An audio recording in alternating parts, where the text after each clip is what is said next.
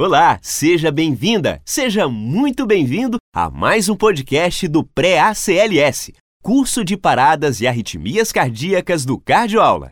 Vamos ao conteúdo. Na aula de hoje, ritmos de parada, assistolia e atividade elétrica sem pulso. São os ditos ritmos não chocáveis de parada. Na aula anterior, falamos sobre os ritmos chocáveis, que é fibrilação ventricular, taquicardia ventricular sem pulso. Hoje a gente não vai entrar nesses ritmos novamente, hoje a gente vai falar sobre atividade elétrica sem pulso e a sistolia. Vão ser dois casos clínicos, gente. Vamos para o caso clínico número 1. Um. Jonathan, 32 anos, internado na unidade de terapia intensiva há 72 horas, devido a uma pneumonia com choque séptico.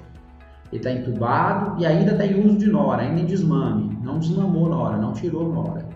Evoluiu hoje, após uma melhora clínica inicial nas primeiras 48 horas, uma redução progressiva dos seus níveis pressóricos.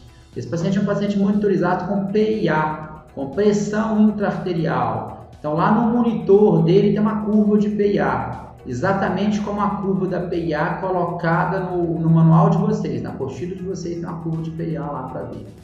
Além dessa redução da, da PIA, redução da pressão, você observou que ele estava com uma bradicardia importante associada.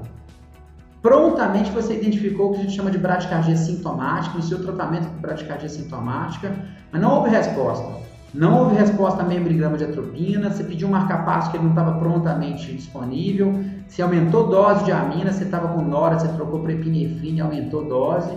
Lembrando que nora não trata bradicardia, o que trata bradicardia é epinefrina ou dopamina. Se restar dúvida, eu peço para você voltar na estação de bradicardia. Mas a despeito do tratamento adequado da bradicardia, seu paciente evoluiu com PIA zero, com a pressão intraarterial zero. O que é PIA zero, gente?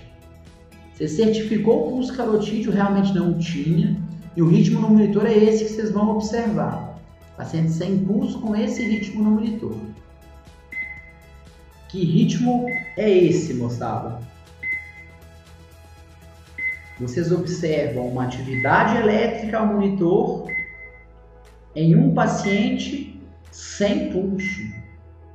Vocês estão diante de um paciente com atividade elétrica sem pulso.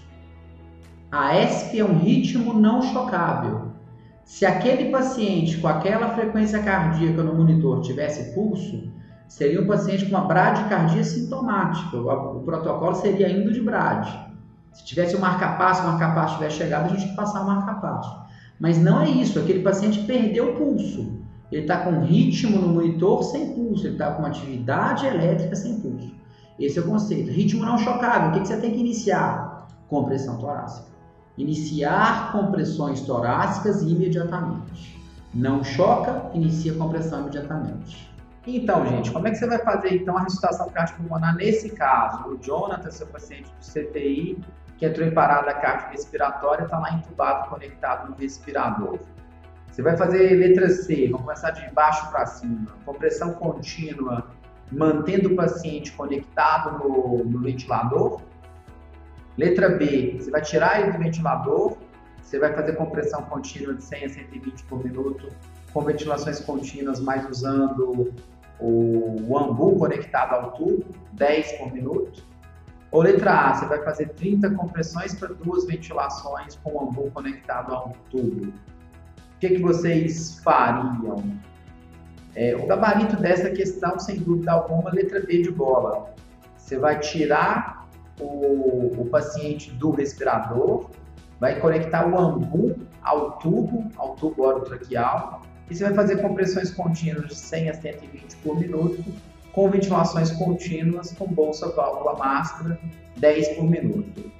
120 por minuto, lembrando a atualização da diretriz para o limite máximo de frequência de compressão torácica, né? essa atualização em 2015.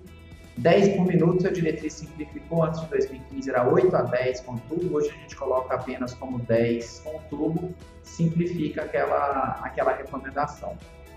É, manter o paciente no ventilador e fazer as compressões não é adequado em todo ventilador. Tem ventilador que vai ciclar bem, que vai fazer a ventilação bem feita, tem ventilador que não vai fazer isso bem feito.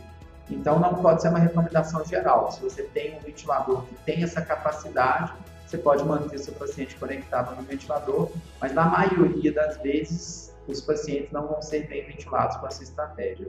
E se o meu paciente está entubado, não é 30 compressões para duas ventilações. No paciente entubado, a gente faz compressão contínua e ventilação contínua. Gostou do conteúdo e quer assistir aulas completas? Inscreva-se em nosso canal no YouTube. Busque por Pré-ACLS Cardioaula.